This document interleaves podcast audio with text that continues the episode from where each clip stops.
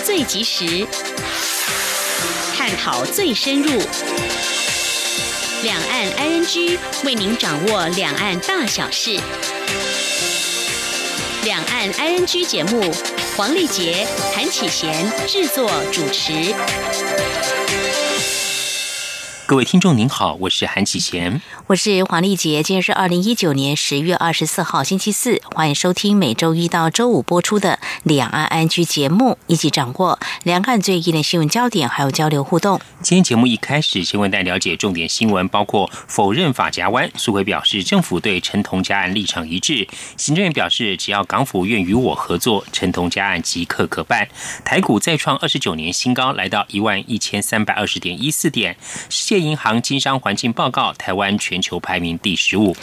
掌握新闻重点过后，今天的焦点话题关心财经。行政院主计总处预估，台湾今年经济成长率百分之二点四六，是略低于去年。而美中贸易战转单，还有五加二。产业创新计划以及民间消费这些支撑力道到底有多强？另外，估计中国大陆 GDP 如果下滑百分之一，台湾的 GDP 也将会减少百分之零点二九。而当中国大陆今年前三季的 GDP 逐季下跌，已经出现衰退式的顺差，还有有金融风险，要达到 GDP 百分之六到百分之六点五目标，面临哪些严峻挑战？稍后访问中华经济研究院第一研究所所长刘梦俊观察探讨。至于在节目第三单元“万象安居”中，前来关心，随着电子商务发展，台湾一年有多少包装箱或包装袋遭到丢弃呢？而商品过度包装，除了产生更多垃圾外，还有哪些坏处？此外，有一间超市中的一颗水果被包装到看不见外貌，只能从标签上得知层层包装下是一颗芒果。详细情形稍后告诉你。好，我们接下来先来关心今天的重点新闻，轻松掌握的新闻 ING。外界质疑政府在陈同佳案的立场急转弯。前院长苏文昌今天二十四号表示，现在的发展就一如政府当初要审慎面对的。政府一再呼吁香港政府不要放任重犯到处游走，结果现在事情变成这样。苏奎重申，台湾政府没有放弃司法管辖权，香港不办，台湾办。陈同佳一入国境就会立刻逮捕。请听记者王维婷的报道。港女命案凶嫌陈同佳出狱后表示愿来台湾受审，但何时会来台湾尚未确定。陈同佳案引发一连串风波，外界质疑政府起初存疑拒绝，到近日转变为香港不办台湾办，政策立场大转弯。对此，行政院长苏贞昌二十四号受访时表示，陈同佳案发展到现在，就一如政府当初所认为的，必须审慎面对。他表示，政府一再呼吁香港别让重犯到处游走，结果现在事情变成这样，来与不来都随。他苏贞昌说：“你看现在的发展，就一如当初政府所要审慎面对的。我们一再呼吁香港要就可及性、便利性拘押犯嫌，并加以审判，不能让重犯出来到处拍拍照。结果呢，现在事情变成这样，还说哎要让他自己来，结果你看。”他现在来与不来都随他了，都变成什么要沉淀，也不知道要沉淀到什么时候。苏贞昌表示，政府的态度始终一致，就是香港不办，台湾办。陈同佳只要一入国境，就会立刻逮捕，没有自首的问题。中央广播电台记者王威婷采访报道。港女命案凶嫌陈同佳出狱，但是尚未来到台湾。行政院发言人格拉斯伊扎卡今天表示，行政院副院长陈其迈主持跨部会专案小组会议，随时掌握陈同佳的动态。刑事警察局也设立联系窗口，只要港府愿意合作，陈同佳案当然可以侦办。继续是记者王威婷的采访报道。港女命案凶嫌陈同佳二十三号出狱后，一度传出会搭机来台投案，但是香港圣公会教省秘书长管浩明表示，陈同佳来台的时间点未定。管浩明也表示，不希望陈同佳成为政治筹码。陈同佳案引发台港司法攻防，何时来台、如何来台陷入僵局。行政院发言人古勒斯尤达卡二十四号表示，行政院副院长陈其迈主持的跨部会专案小组随时掌握陈同佳的动态。陈同佳案再次证明香港人权不受重视。若陈同佳最后不必面对杀人案的审判，香港政府要负全面责任。古拉斯表示，现在的状况已经不是台湾不愿办案或推脱，我方展现诚意，由刑事警察局设立单一联系窗口，只要港府愿意合作，陈同佳案就办得下去。古拉斯说：“现在看到的状况就是，港府任由一个杀人嫌犯不必面对杀人罪的审判。”这样的状况，全世界都在看，所以接下来以陈同佳到底要不要受审这一件事情，香港政府要负绝对的责任。我国政府方面呢，我们一直都要办陈同佳，所以现在只要港府愿意透过司法互助的机制跟我国政府合作，即刻就可以解决这样的问题。古拉斯表示，士林地检署去年就通缉陈同佳，政府也一再向香港表达，希望透过司法互助，让陈同佳来台受审。他强调，政府从来没有法夹弯，现在强加帽子在我国政府的头上，在玩政治游戏的是香港政府。古勒斯说：“如果港府坚持因为属地主义而无法办成同家案，那么为了要回复正义，就应该与台湾政府合作，让台湾侦办成同家案。”法务部次长陈明堂则表示，积极努力处理陈同佳的案子。一旦陈同佳到台湾中华民国管辖区内，警方就会逮捕，检方也会准备侦办。至于警方是否已经派人赴香港，由于涉及侦查不公开，不便透露太多细节。中央广播电台记者王威婷采访报道。港女命案凶嫌陈同佳出狱后表达愿来台受审，引发关注。内政部长徐国勇今天重申，香港放任杀人犯在外啪啪走，但将陈同佳绳之以法是国际认为该有的司法正义，绝不可能接受他来台自由行。台港两边都有管辖权，香港不办，台湾办。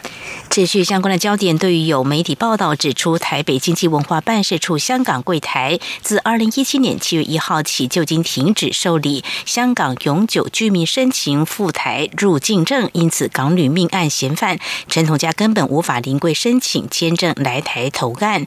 对此，内政部次长陈宗彦今天受访的时候表示，台湾开放港人可以申请电子签证来台之后，临柜申请者变得非常少，但是并没有取消临柜申请的功能，柜台仍由我方人员办理相关业务。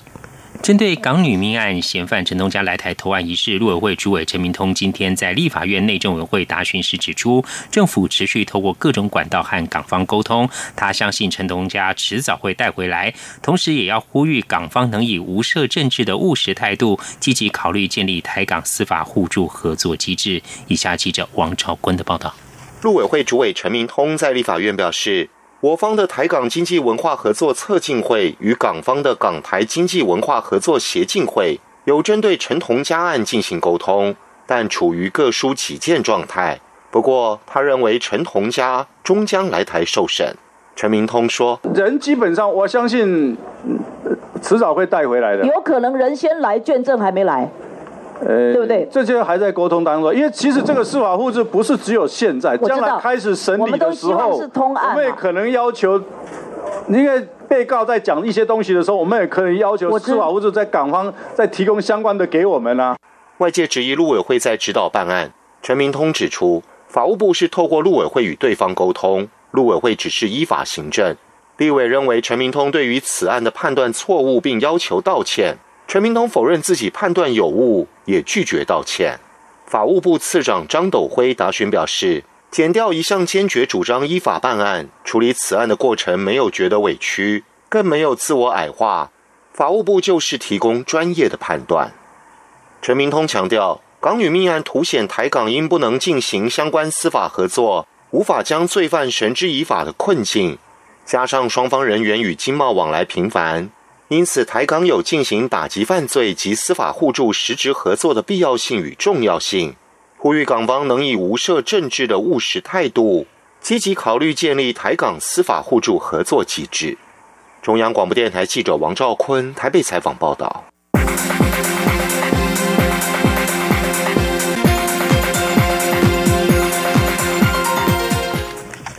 财经焦点来看股市，台北股市今天开高走高，收盘上涨八十点四七点，收在一万一千三百二十点一四点，涨幅百分之零点七二，再创二十九年来新高，成交金额来到新台币一千四百零九点二二亿元。世界银行 World Bank 二十三号公布二零二零年经商环境报告，台湾整体排名是全球第十五位，较去年下降两位。在亚太地区，则在新加坡、香港、马来西亚之后排名第四。世界银行二十三号公布二零二零经商环境报告，报告针对全球一百九十个经济体，截至今年五月一号前的十二个月商业活动领域改革进行调查。纽西兰、新加坡、香港名列前三位，中国则是名列全球第三十一。世界银行在在今天发布二零二零经商环境报告，台湾在全球一百九十个主要国家及经济体当中，经商便利度排名第十五名，较去年退步两名。国发会主委陈美玲指出，今年总排名微幅下降，主要原因是我国营所税的税率由百分之十七调升到百分之二十，被世界银行认列为负面改革。请听记者杨文君采访报道。世界银行 World Bank 二十四号发布二零二零经商环境报告，我国在全球一百九十个主要国家及经济体中，经商便利度排名第十五名，相较去年第十三名退步两名。国发会主委陈美玲认为，今年总排名微幅下降的主要原因是我国营所税税率由百分之十七调升至百分之二十，被世界银行认列为负面改革。他说。这个营业所得税在去年有做了这个调升，所以呃。呃，就这个世界银行，它在这个报告里面就特别指出，台湾的这一项目呢，它是把它列为是一个呃负面的改革，所以我们今年在这十个项目里面，其中这一个指标呢，我们退步了比较多，所以因此总体的排名退步了两名。国发会分析，世界银行经商环境报告是以开办企业、申请建筑许可、电力取得、财产登记、获得信贷、保护少数股东。缴纳税款、跨境贸易、执行契约及债务清理等十项指标，评比一个经济体对企业经商友善程度。台湾在申请建筑许可指标第六名，电力取得指标第九名，执行契约指标第十一名，这三项表现最好。表现较差的指标，则是获得信贷指标第一百零四名。国发会指出，获得信贷指标表现不尽理想，原因在于动产担保交易法未能引进浮动担保制度。金管会已就此规划修法，但各界对于债权的保障尚有疑虑，仍待进一步讨论。中央广播电台记者杨文君台北采访报道。世界银行发布最新经商环境报告，台湾总排名从去年的十三名降到十五名。经济部长沈荣金今天指出，主要是受到银所税调升影响，但政府有保留盈余减半的配套措施，影响应不大。而且本日也通过电子五哥英业达申请回流案，投资金额超过新台币四十八亿元，累计今年台商回来投资额达到六千两百二十三亿元，后续还有大约三十案待审，投资动能仍在。蔡英文总统今天在总统府接见二零一九年荷兰国会暨智库访团。总统表示，荷兰是投资台湾规模最大的外商，荷兰厂商对台湾有信心，台湾也希望能够提供更好的保障，因此近年积极推动和欧盟洽签双边投资协定，希望访团透过国会和智库管道，敦请荷兰政府在欧盟内部给予最大支持。请听记者刘品希采访报道。荷兰国会众议员克罗率荷兰国会暨智库访问团于二十号到二十五号应邀访问台湾。蔡英文总统二十四号上午在总统府接见访团。总统表示，克罗众议员是第一次访问台湾。去年台湾多了一个世界知名的景点，位在高雄的魏武营国家艺术文化中心，这是全球最大单一屋顶的剧院。这项成就就是出自于台湾跟荷兰建筑团队的合作。作。过去三年多来，台湾和荷兰不断在创造合作成果。双方除了建立次长级的经济事务对话机制，今年也陆续完成签署关务互助协定与科技合作备忘录，这些都为双方持续深化伙伴关系奠定良好的基础。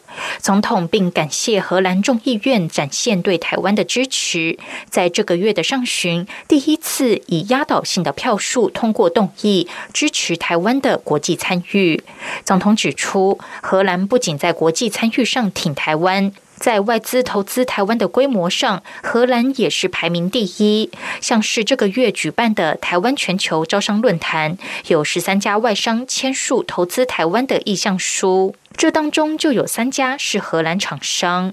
总统表示，台湾近年积极推动与欧盟洽签双边投资协定 （BIA），如果能够签署，将有助于保障荷商的权益。希望访团能协助敦请荷兰政府在欧盟内部给予最大支持。他说：“那么荷兰厂商对台湾有信心，我们也希望提供他们更好的保障。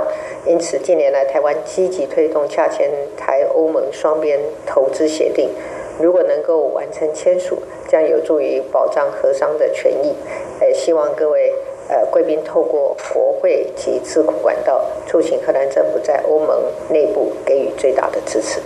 总统也提到，台湾作为亚太民主第一道防线的中心，坚守民主价值。近年来，也跟理念相近的国家共同对抗假讯息的危险。他也期待透过这次访团访问台湾，让台湾与荷兰未来在资安及地缘政治议题上有更多合作交流的机会。央广记者刘聘熙在台北的采访报道。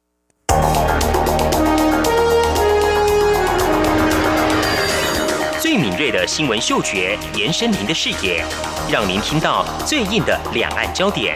连线访问这次随团出访的央广记者王维婷。是的，今天在大陆福建平潭举办了一场两岸关系研讨会，对世界经济与亚洲会产生哪些影响呢？其中五百个是感染艾滋病的孩童，那分散在呃广东。从正经情势分析。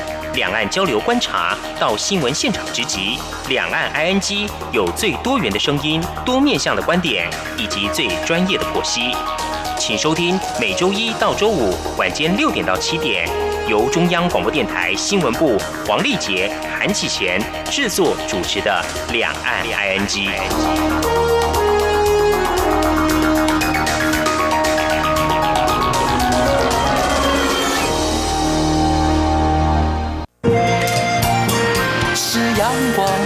打开了世界之窗，是阳光翅膀，环绕着地球飞翔。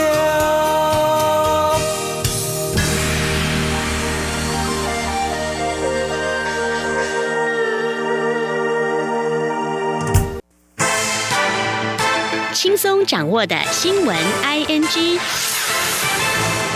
中国抵制今年金马奖动作频频，现在又传出意大利名车品牌玛莎拉蒂也被逼着撤除金马赞助。对此，金马执委会执行长文天祥表示，玛莎拉蒂提出暂停合约，金马执委会一切依照合约处理，也不会为难赞助厂商。以下记者江昭伦的报道：中国官方今年禁止大陆电影与电影人参与本届金马奖，赞助厂商也受到池鱼之殃。近日传出，赞助商意大利豪车品牌玛莎拉蒂也遭中国媒体猎污，逼使玛莎拉蒂在官方微博上发表声明，强调称尊重中国的领土完整，并说已经立即要求台湾经销商终止与金马奖的一切合作。金马执委会执行长文天祥二十四号面对媒体询问时证实，玛莎拉蒂已经提出暂停合约。金马居委会的态度就是尊重，不会为难赞助商，一切按合约处理。文天祥说：“合约的进行，或者是跟赞助厂商的合作，其实，比方说一年一约、两年一约，它都有一定的呃一个呃，应该讲说规范吧。对我们不会为难别人，我们也会依法行事。”外界担心今年金马奖会因为中国抵制，星光不够灿烂。文天祥则重申，金马奖以入围明星和颁奖人为主，金马奖要做的就是真正荣耀好的电影与电影人。中国电台记者张昭伦台北采访报道。台湾对美军购六十六架 F 十六 V 战机，立法院朝野党团今天协商特别预算法源新式战机采购特别条例草案。国防部长严德发表示，已经收到美方发价书草案，会按照特别预算案规范行事，按照集成，将在二零二三年到二零二六年获得六十六架战机。请听记者郑妮的报道。美国国务院八月二十一号批准台湾六十六架 F 十六 V 军购案，空军将编列新台币两千五百亿元特别预算采购。立法院外交国防委员会日前初审通过新式战机采购特别条例草案，法案完成二三读后，将由空军与美方签署发价书执行。立法院朝野党团二十四号针对新式战机采购特别条例草案进行协商。国民党团总召曾明宗询问，我国对于现有 F 十六战机正进行升级，但进度大幅。落后，甚至影响国防战力。目前执行情况如何？同时，购买新战机是否能如期交货？国防部长严德发回应：由于我国是第一个和洛马合作 F 十六 V 性能提升的国家，刚开始合作时遭遇系统与非预期工项问题，初期确实有一些进度落后。但经过各单位整合后，已增加投入两百个人力，目前进度逐次赶上，可在原定目标二零二三年完成。另外，新战机采购案也。能如期交付。好，这个现在美方的发价书草案已经来了，啊，发价书草案已经来了，正式获得。所以我们空军透过专案团队跟呃洛马还有他的安和军美美方的军购呃谈啊，我一定按照我们的。呃，价格不超过八十亿，然后整个的提成按照我们的提成，从一百一十二到一百一十五，如期如职的六十六架获得。另外，曾明宗也问到，新购战机案预算达八十亿美元，但没谈及工业合作，能不能透过军购案争取台湾成为亚太地区维修中心？亲民党团总召李红军表示，亲民党团也对此提出附带决议。由于我国过去采购 F 十六与幻象两千战机维修与零组件生产都未落实于。台湾盼经济部、国防部跨部会整合，同时工业合作上也希望与民间资源结合比例达到百分之七十，以满足后勤需要。严德发表示，国防部非常乐于配合立院附带决议所提的工业合作，有助于国内厂商产业链的链接。目前有十七项工合与美方在谈，包含科研、研制、维修。台湾是落马在亚洲最大的使用国，因此也在争取成为亚太最大的维修中心。主五次要求关键技术、厂级维修能量转移，带动国内航太业发展。央广记者郑玲采访报道。接着来关心，为了防堵非洲猪瘟疫情，诺会今天表示，已经和越南签署了合作备忘录 M O U，未来将就非洲猪瘟检测技术开发、免疫学研究，还有区别诊断技术等等方面加强合作。亚洲地区自去年中国大陆爆发第一例非洲猪瘟疫情之后，至今已经有十个国家受波及，其中越南在今年二月爆发疫情之后，全国已经有六十三省沦陷，扑杀猪只超过五百六十万头。中国官方新华社今天报道，中国共产党将于下星期召开第十九届四中全会，讨论推进中国的治理制度现代化。与此之际，北京当局正在应对香港的反送中动荡、仍未停歇的美中贸易战以及放缓的经济成长。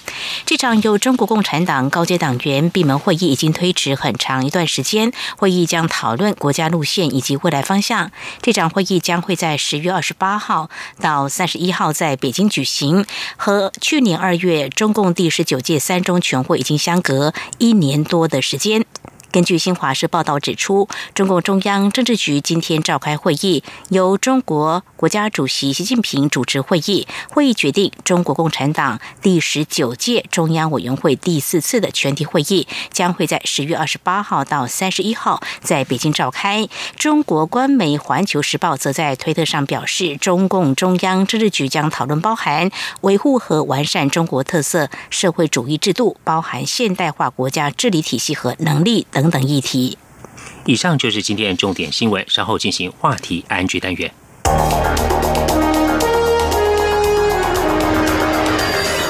最敏锐的新闻嗅觉，延伸您的视野，让您听到最硬的两岸焦点。连线访问这次随团出访的央广记者王维婷。是的，今天在大陆福建平潭举办了一场两岸关系研讨会。对世界经济与亚洲会产生哪些影响呢？其中五百个是感染艾滋病的孩童，那分散在呃广东。从政经情势分析、两岸交流观察到新闻现场直击，两岸 ING 有最多元的声音、多面向的观点以及最专业的剖析。请收听每周一到周五晚间六点到七点，由中央广播电台新闻部黄丽杰、韩启贤制作主持的《两岸 ING》。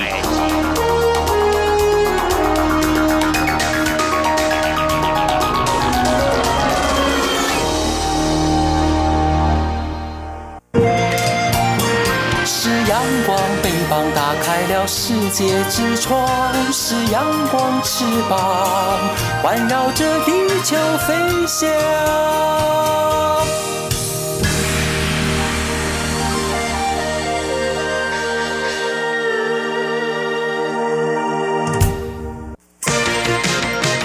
您最想关心的话题，ING。这里是中央广播电台，听众朋友现在所收听的节目是《两岸安居》。行政院主计总处预估，今年台湾全年的经济成长率为百分之二点四六，低于去年的百分之二点六。有哪些支撑力道？还有不确定因素干扰呢？另外，中国大陆去年的经济成长率是百分之六点六，创近三十年来新低。而今年前三季的增长分别是百分之六点四、百分之六点二，还有百分之六点零。而维持全年 GDP 百分之六以上，是否面临挑战？相关议题，我们今天节目中访问到中华经济研究院第一所的所长刘梦俊刘所长，我们观察探讨，非常欢迎所长，您好。啊，两位主持人，大家好，非常欢迎所长。所长，我们先来谈台湾的部分哦。我们看到台湾今年以来的经济成长，如果我们先就这个出口方面来看，因为从去年开始，大家都非常关注美中贸易战是否有转单效应。如果就这个部分来看的话，已经显现这个转单效应了吗？还有有哪些产业在这个部分呢是有一些贡献的呢？呃，谢谢主持人啊。那关于说是美中贸易战之后，然后当然说是在呃美国对于大陆的产品那个比较可以高的关税嘛，嗯嗯啊，那尤其我们台商在中国大陆所生产的大部分都是以加工贸易为主，换句话说，大部分都是用台湾的接单，然后从大陆出货。那所以从大陆出货的这些产品到美国这个市场的时候，通常会面临到一些贸易障碍。嗯，所以普遍来讲，的是厂商的话会希望说台湾接单，啊，你知道是至于是从台湾的出货，或者是从第三地出货，都是一种呃避免那种关税苛征的一种策略手法。所以我们因为这样子的关系的话，所以这个转单里面的话，就变成台湾呃接了单，然后从台湾出货这个倾向是越来越高，甚至有部分的产品都会从大陆。生产成一个半成品，然后输入到台湾来，再再进一步的加工，然后从台湾 made in 台湾的一个名义啊出去到美国去，这个现象的话就越来越普遍了。所以我们可以看得出来，现在一个情况是这样，说是从台湾出口到中国大陆去的一些产品啊，出口好像是有在下滑嘛，因为这是一个转单那个加工贸易的一些现象。嗯，但从台湾啊出去到美国倒是一个比较成长的一个力道比较大的一个现象。所以整个来讲，说台湾的出口市场，根据海关这边的一个统计出来一个现象的话，是到中国大陆的出口的成长在下滑，甚至到东南亚也有略略下滑。但是到美国去，倒是反而是大幅度的增加，这个是一个非常突出的现象。是所长，那接着请教您，我们看到经济部的统计处统计哦，外销订单已连续十一个月负成长。呃，所长，您观察这个因素，就是您刚帮我们解释这个，因为美中贸易战还有他们互相克征这个关税造成的一些呃影响，还有或者有其他哪些因素呢？哦，这些因素里面，譬如说，有时候是一个接单的问题，对不对哈？嗯嗯。那你这边的接单是反映在台湾的母公司的接单嘛？嗯。但是不要忘记，还有一种接单是在大陆的接单啊。嗯。这个大陆的接单会不会是从台湾出货，也有可能啊？嗯嗯。啊，对不对？嗯。好，所以说这边呢，过去来讲说，有部分的一些台商在台湾已经没有母公司了嘛。嗯。啊，所以说他接了海外的订单，大部分从中国大陆这边他直接接了嘛。嗯。那接了，现在他为了维系跟美国的一些客户的关系，说不定把这个单子是转到台湾来，但是你这边并没有显示在我们的这个外销接单的一个调查当中，这一页会有这种现象。嗯嗯嗯，是好。那么我们再看到一些产业别来看哦，呃，工具机还有及其相关的产业，因为美中相互加征关税，好像受到了冲击。政府也采取内需采购，还有协助产业升级来做一些应应。那么就您的观察，这影响程度跟冲击层面大概有多大？是不是很严重呢？哦。这个方面的话，我们不能讲说是因为是直接反映在贸易上的现象，呃，这是美中贸易战是的确是其中的原因。还有另外一个更重要的原因，是中国大陆的一个内需的结构，投资力道下滑也会有一个现象。嗯哼，啊，但当然说这也是反映的一个现象。第一个是讲说中国大陆里面可能是因为企业债的关系，因为它现在打消债务嘛。嗯嗯，好，啊，另外一个是可能是有一些金融上的风险，哈，所以银行里面会压低的。一个贷款的一个陈述，啊，嗯，第三个的话，可能是美中贸易战里面，尤其冲击到它以出口为主的一些民营企业，呃，部分的台商，嗯，好，这些，因为这这些是冲击的，使它的投资的力道下滑。那我们刚好我们的工具机或机械这种产品的话，刚好是出口到中国大陆去，是为了是它本身的一些机械投资，或者是供应它是到基础建设上面的一些机械的需求，嗯。这边都是反映出这个结结果，所以不完全是美中贸易战的一些现象。嗯，是。哎，所长，呃，谈到投资哈，我们看到台商回流哈，您怎么样观察？呃，它的一些相关的效应，大概多久会呃对台湾会比较出现明显的贡献？还有呃，你怎么样观察呃近期一些呃外资或侨外投资的一些状况？好。现在的话，其实是台商回台变成是现在一个新的一个主流嘛，哈。嗯。那我们目前为止是经济部这边收到台商回台的一些申请的一些案件，哈，补助的一些案件，哈，或者是需要一些协助的案件是蛮多的。估计起来哈，你现在已经超出到政府的一些目标，这些目标值一直往上修嘛。嗯嗯。啊，那显现来说，台商回台的话，量是非常大的一个趋势。嗯。好，那现在台商回来的话，现在今年大部分来讲。只是一个预估，啊，或者是一个意向嘛，啊，那现在的话，就是台商回来的时候，如果说能够直接表现在一个效益上面呢，它有个特征，就是这些台商在台湾原来还有生产线，嗯嗯，啊，或者是他这边的话是原先只是留下一个接单的一个办公室或者接单呃筹资的一个中心，哈。但是他还保留厂房，因为有些厂商他是这边还是保留厂房，但是那个产线仍然没有再启动。嗯，然这些台商里面，他现在把它生产线拉回来的话，的确这个是可以马上显出效益的。嗯嗯，好，那其次会比较慢一点的显出效益的话，是在台湾可能是想说哦，有原来的厂房不够大，好，嗯，但需要再增加呃地。好，增加扩增的一些呃员工人数，这些的话稍微慢一点。可能最慢的是讲说，我原来在台湾都已经没有产线了。嗯哼。啊，甚至连我的 supply chain 都还不够完整。嗯。这些回来的话是会拉到时间比较长一点。嗯。所以说，你现在一个案件里面，这按照这种特征里面的话，有些是可能半年之内就可以启动了。嗯嗯嗯。有些是一年到两年之后才会有显著效益，所以说我们刚才讲说这些台商回台超出这预期里面，有些产业的话就会发酵会比较慢一点。政府是上看这个台商回流可以到八千亿左右哈，不过这个外资跟侨外投资情况不晓得组长您怎么样来观察，是不是有成长呢？呃，外商这边的话，就是我们觉得哈，就部分的外商哈，嗯，就。已经看中台湾，并不是一个生产面的一个能量了哈，是反而是在研发服务上面，它是比较看重的。嗯啊，那培养说，好，我们可以看到，像美国的一些电脑公司叫 Dell 嘛，Dell 在台湾里面其实是并不关注，是讲说只是一个 PC 上面或 Notebook 上面的台湾的代工，嗯它反而运用台湾做的比较多的是研发这种能量。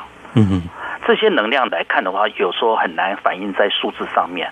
嗯哼，啊，是用到台湾的更多的一些 know how，或者跟台湾的一些研发的一些创新的能量是有相加成，或者是利用台湾的去做一些云计算的一些能量嘛。嗯，像 Google 的一些数据中心用了台湾，就是因为台湾这边的话，呃，是有些能源啊，或或者是因为比较数据安全的一些。技术能力比较强，所以它这边会运用到一些数据中心，这边也是有多多少少也反映出一些美中贸易战好。那美国就希望说，它这边科技公司呃部分的一些能量是慢慢移出中国大陆，多运用海外跟美国有更多的一些科技合作的能量的一些基地。那譬如说，台湾就是一个缺贫重选的对象。嗯哼，哎，非常谢谢所长详尽的解析啊。所长，另外政府从二零一六年开始推动这个五加二产业创新计划后，你怎么观察？呃，它所展现一些效益，有反映在我们的一些经济表现上面呢？哦，其实这里面的话，就有些的话，譬如说是呃智慧机械这方面的话，其实表现的比较突出嘛。嗯嗯嗯。啊，那一方面是台湾在资讯科技上面的能量是比较高一点。啊，譬如说像台积电啊，或者啊数十啊等等这些科技公司，其实这些能量还蛮高的。嗯嗯。啊，另外一个的话就是台湾，啊，譬如说是在台中以大肚山为基地的这边的一个工具机厂商。啊，这边就是台湾的供应链的一个产业聚落还蛮强的。好，这两个就叠加在一起，智慧机械、智慧制造这边也是比较有明显的一些上升。然后五加二里面当然是半导体啊。虽然是好一直没有列在里面，但是半导体所衍生出来的效益的话，也是对我们的五加二上面有一个加成的一些效果。嗯，啊，这个方面是有不比较突出。另外一个的话，可能跟绿色能源这边也会有一些，比方说台湾的离岸风电这边也逐渐要开工出来了嘛。好，这些也是比较可观。另外一个的话，可能生物科技是未来一个比较明星级的，我们寄望于它将来可能是变成另外一个 TSMC 的一个可能。嗯啊，这些我们都是寄望的。所以这个五加二里面，在美中贸易战的时候，我们希望这个当做一个基础，然后变成是我们跟美国进行一个新兴呃产业科技上面合作的一些基础。嗯，是好。我们谈了出口还有投资，最后来看这个民间消费的部分。看到去年的数据显示，好像稍显疲弱哦。今年看来，民间消费情况不晓得怎么样呢？所长，你怎么观察？嗯，我觉得这一点的话，我就觉得还蛮有趣的哈。就是我们知道，我们台湾的这个消费，除了一些是平常的一些所得之外嘛。嗯啊，就是薪资所得。嗯，那我们常常抱怨讲说啊，薪水没涨，那物价在涨，对不对？哈，好，这个常常是大家会抱怨的一个。所以说，我们政府里面对物价的管控还蛮仔细的哈。但是我们现在从我们中经院自己自己本身的预估来讲说，可能是到第四季才会好一点。啊，呃，我们自己估计还是第一季跟第二季，我们估计可能大概是一点五以下了。到第三季的话，再接近到一点九到一点八六嘛。到第四季，我们预估可能会超过二点四这样子。嗯，好，那这边可能大家报出来这个数字可能比较没有什么感觉，但是我觉得是可能可以可以注意一点的话，就是可能带动我们的景气里面，呃，是跟我们的股价也有很大关系。股票价格哈，因为我们可以看到我们的股市都有上万点嘛。嗯嗯。好，那台湾所以说带动我们民间消费，除了我们一般的薪资里面，另外一个的话，主要是反映在财富效果。嗯。好，这个我们股价上升的话，是带动了一种财富效果，也会增加我们的民间消费，这个是一个支撑动能很重要的一个原因。是非常谢谢所长哦，从民间消费、还有投资及出口等面向，我们解析台湾今年经济成长的一些情况。在下段节目中，我们将继续请所长来我们观察中国大陆的经济成长率，啊今年能不能够保留，有哪些的呃情况，或面临哪些挑战，我们做详尽观察探讨。节目稍后回来。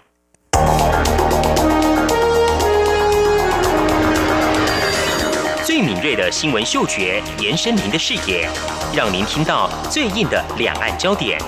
连线访问这次随团出访的央广记者王维婷。是的，今天在大陆福建平潭举办了一场两岸关系研讨会，对世界经济与亚洲会产生哪些影响呢？其中五百个是感染艾滋病的孩童，那分散在呃广东。从正经情势分析。两岸交流观察到新闻现场直击，两岸 ING 有最多元的声音、多面向的观点以及最专业的剖析，请收听每周一到周五晚间六点到七点，由中央广播电台新闻部黄丽杰、韩启贤制作主持的《两岸 ING》。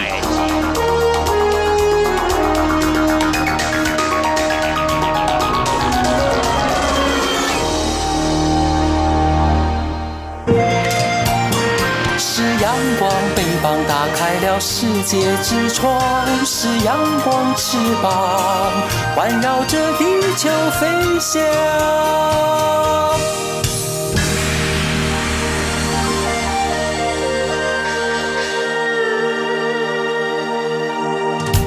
这里是中央广播电台，听众朋友继续收听的节目是《两岸安居》。我们节目持续访问中华经济研究院第一研究所所长刘梦俊，来我们探讨台湾还有中国大陆的经济表现哦。接下来我们要来聚焦中国大陆方面，我们同样先从这中国大陆对外出口观察哦。那么是不是受到美中贸易战的影响，已经有明显的萎缩呢？还是目前的情况怎么样呢？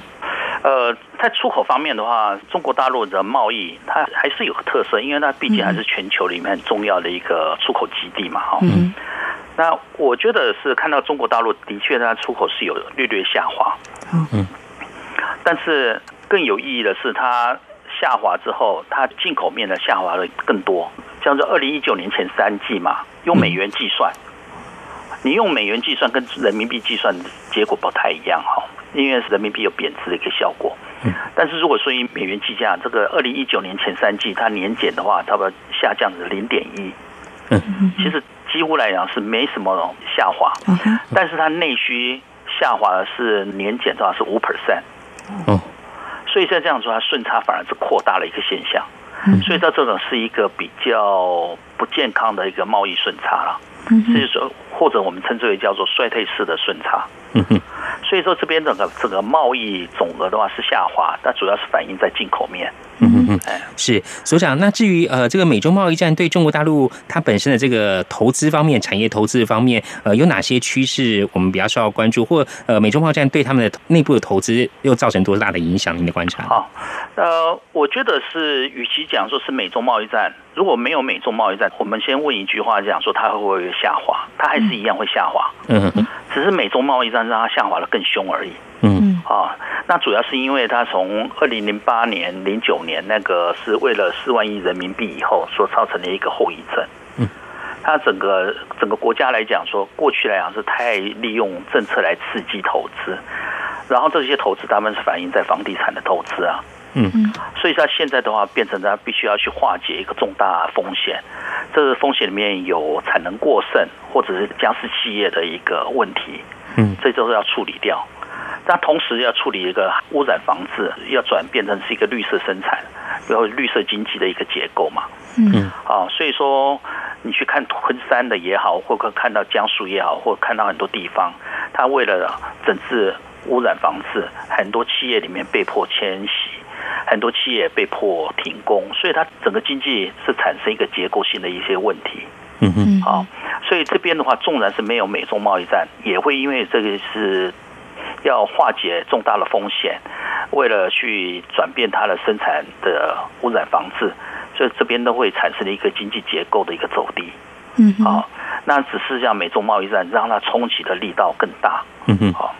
嗯哼，是。那么美洲贸易战看来对中国大陆的一些产业投资可能形成所谓的雪上加霜哦。接下来我们要谈的是民间消费。那么其实这几年来，我们看到一些数据显示，还有中国大陆官方也说了，就是中国大陆经济成长的最大动力应该是来自于民间消费。不过目前看来，在内需呈现哪些情况或有哪些变化呢？好。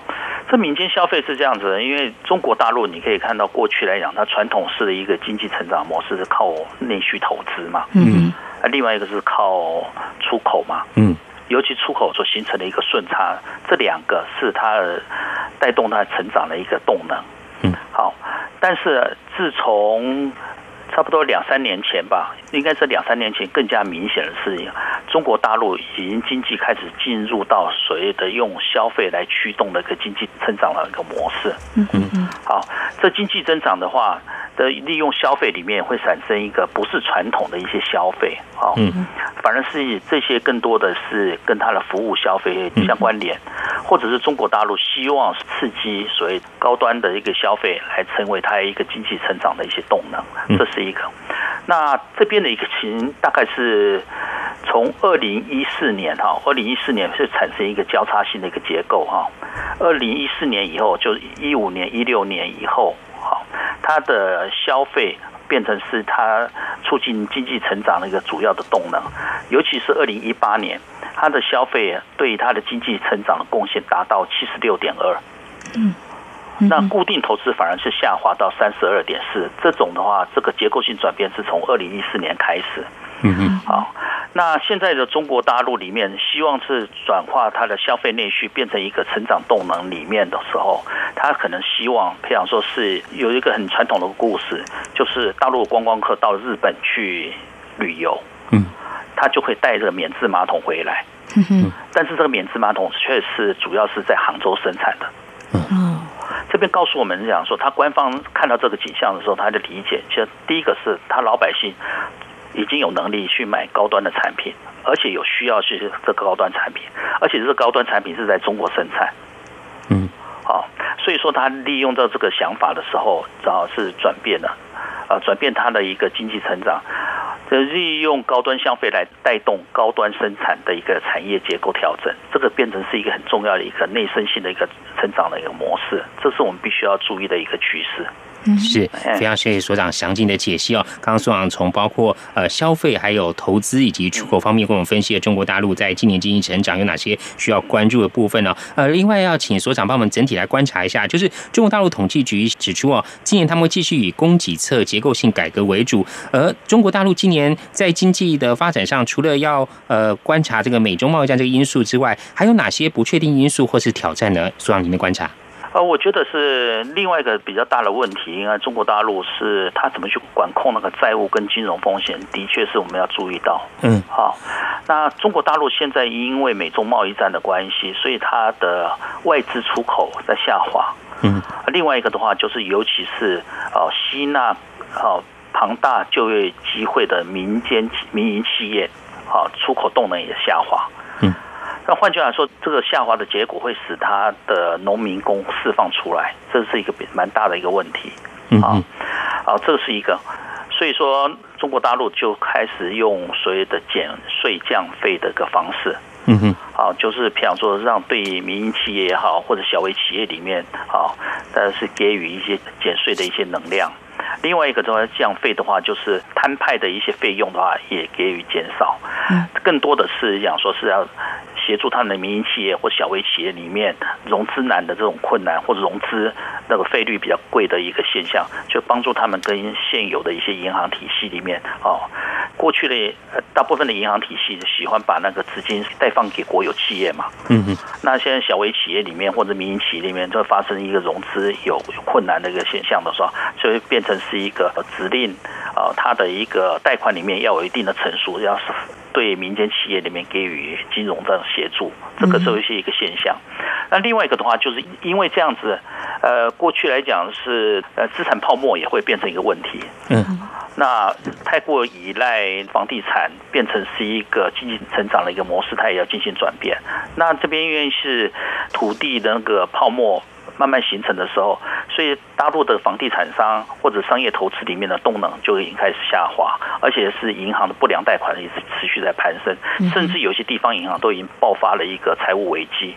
啊，譬如说内蒙里面的包商银行这边被政府接管，啊，七月的一个东北辽宁这边的一个锦州银行也出现一个财务的困难，也接受到中国的工商银行国有银行里面的资助。另外一个的话，山东。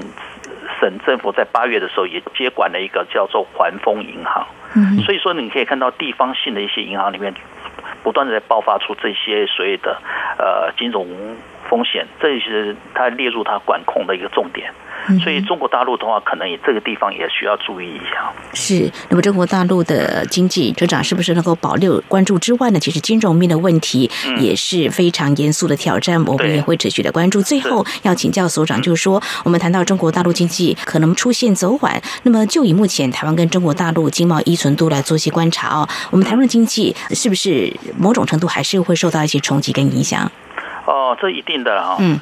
第一个就是中国大陆已经大到不能忽视嘛，对不对？啊，这个这大家已经很很清楚，而且甚至我们二零一九年五月的时候，我们的主计总处也曾经预估过，中国大陆经济成长如果说下降一个百分点，那会波及台湾的 GDP 的成长会下滑零点二九个百分点嘛。嗯，所以你看有一比零点二九这边的一个相关点。嗯，那这是一个，那我觉得这个是，但是比较机械式的一个概念嘛，哈。嗯。但是中国大陆还有另外一个可能，是因为它波及到周边的一些国家，或造成了一些间接性的影响，我们也必须要把纳入到其中嘛。嗯。另外一个的话是我们在大陆有庞大的台商，那些台商里面很多的资金往来是横跨两岸嘛。嗯。那中国大陆如果说是一个经济下行哈，或者放缓超出我们的预期，其实会变成一个全球的一个经济成长的一个主要风险。所以我们觉得是两岸之间的一个经济那么密切的话，其实我们并不乐见于中国会发生那么大的一个金融风险。是好，我们今天节目中呢是访问到中华经济研究院第一所的所长刘文俊刘所长啊，呃，针对两岸包括中国大陆以及台湾今年的经济成长有哪些需要观察的面向，我们做详尽的观察探讨。非常谢谢所长接受访问，谢谢您。好，谢谢两位主持人，谢谢各位听众，谢谢所长，谢谢。嗯嗯，谢谢。最敏锐的新闻嗅觉，延伸您的视野，让您听到最硬的两岸焦点。连线访问这次随团出访的央广记者王维婷。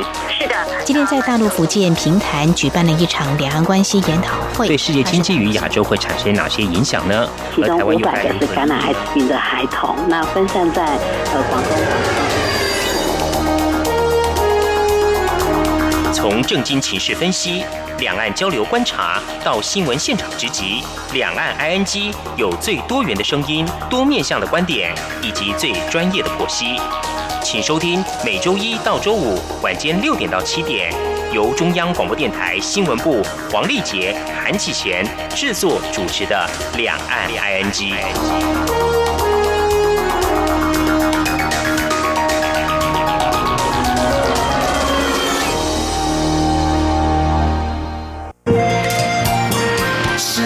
光被棒打开了世界之窗是阳光翅膀，环绕着地球飞翔。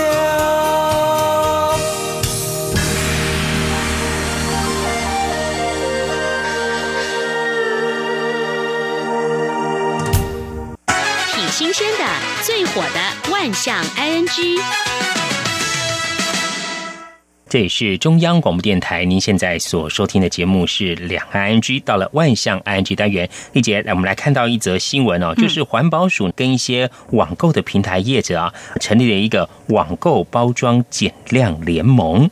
主要是呢，现在网购商发达，那商家呢，为了怕说物品可能在运送过程中会有一些碰撞，嗯，会做了一些包装。不过有些包装啊太多了，嗯，甚至还有人讲说这个包装的材质啊加起来比本身那个物品还多还大，所以是过度包装。过去在节目当中我们有探讨过，不过现在很高兴看到，就是说有推出这样的平台，表示说大家决心有行动要更加强。对，还有包装的材质回收率虽然说达到六成哦。嗯，但是相对来讲，就是有四成就遭到丢弃了。嗯，那以台湾来讲，每年包装箱或是包装袋啊，出估大概有八千万个。那你看看，如果是四成遭丢弃的话，也有三千多万个哈。是，所以环保署呢拟定了三阶段的网购包装减量指引，这有三个目标，包括是在今年底之前达成包装材重量应低于包裹总重的一成。第二阶段是希望在明年底可以使用一些回收材质，而且一定的比例使用再生材质哦。嗯，在二零二二年底之前，希望包装呢有一层是使用可重复循环的包装，希望通过各种方式达到减量的目标。没有错，循环经济是政府力推的政策之一。那另外还有谈到，就是说政策是很重要，政府带头做，民间业者才会知道说我们现在方向就是如此，那这样子的效果才会很明显的来显现出来。对，同时也希望民众哦能够配合哦，就是他们也推出了一个网购包装减量的标章，民众看到这个标章就知道说这个商家在包装上呢，它是减量方向去推动的。对，那我们看到在今年的中秋节这个期间，中秋节大家都会送中秋礼盒嘛，哦，月饼啊、糕饼啊等等之类，哎，就有一些商家是过度包装。嗯，台北市政府呢查了十七件产品中啊，发现有七件就是过度包装，那就从三万到五万块的罚。罚款，像有些礼盒包装跟原本的东西物比哦，是到一点六六，嗯，所以希望商家能够用包装材料少，嗯，然后包装种类少，还有印刷也少。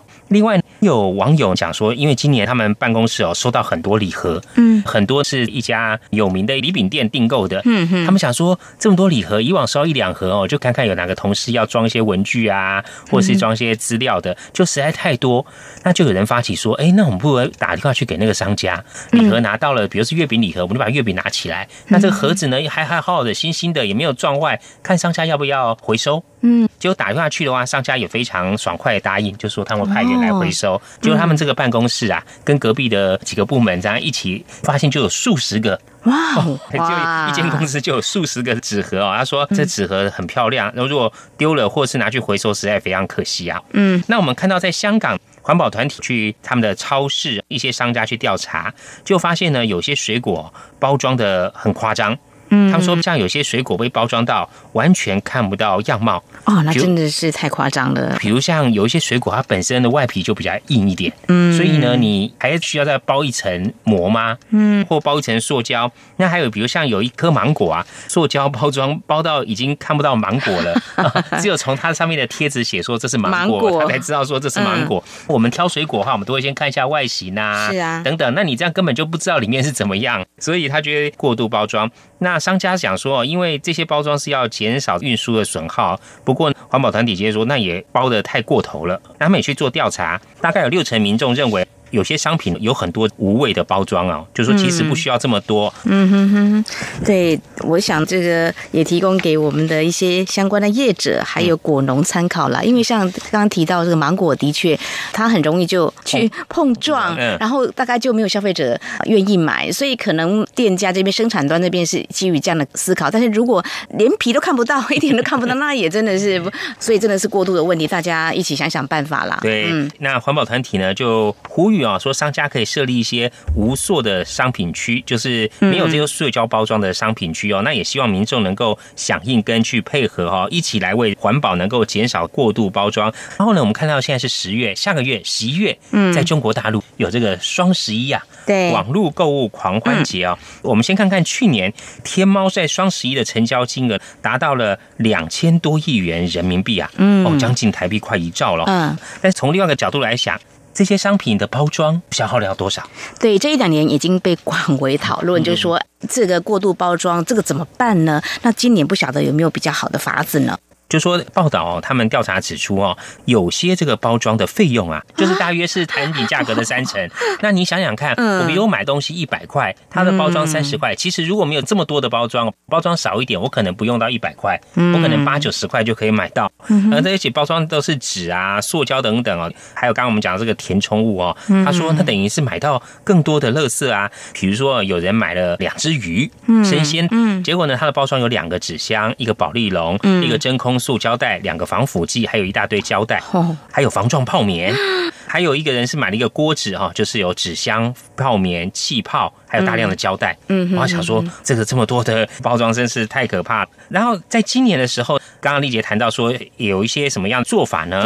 他们就希望说企业能够。在绿色包装上面呢，能够做好，然后减量，还杜绝过度包装。从商家这个地方开始，他们就去加强推广，希望能够减少这些过度包装产生的一些垃圾。嗯哼，我们希望呢，这个包装呢减量，为环保呢尽一份心力。大家想想办法，一定有办法的。可能过去大家习惯这样，因为你现在不出门了，你用网购的话，虽然你减少了污染，比如说你开车。汽车，你少污染，可是在另外一方面又多增加环保的困扰，嗯，所以呢，大家一起想想办法吧。对，嗯，在今天跟听众朋友分享，节目尾声再和听众朋友们呼吁一下，两岸居呢目前正举办一个那些年我收听两岸居的活动，因为我们两岸居呢是从二零一三年的三月份开始开播以来，非常感谢听众朋友一路以来长期的支持。您记得您第一次收听两岸居节目是在什么时候吗？只要您来信告诉我们您是何时开始收听两岸居节目，并附上您的姓名、地址。跟联络电话寄到我们的活动信箱 i n g at r t i 点 o r g 点 t w，就有机会获得一份精美奖品哦。是，那么送好礼的活动已经开跑到二十七号截止，听众朋友赶快寄到我们的活动信箱 i n g at r t i 点 o r g 点 t。W，到时候我们会抽出三位幸运的听众朋友，送给您精美的好礼哦。那另外呢，听众朋友如果对我们节目有任何建议、看法，非常欢迎利用以下管道来告诉我们。除了我们刚刚这个活动信箱 i n g at r t i 点 o r g 点 t w 之外，也可以利用 QQ 信箱一四七四七。七一七四零零 at qq.com。此外，也非常欢迎听众朋友利用 QQ 即时通讯软体和我们线上即时互动。两岸居的 QQ 码就是一四七四七一七四零零。还有呢，我们也非常欢迎听众朋友加入两岸安居节目的粉丝团。你在脸书的搜寻栏位上打上两岸安居来搜寻就可以喽。以上就是今天的节目内容，非常感谢听众朋友们的收听，祝福您，我们下次同时间空中再会。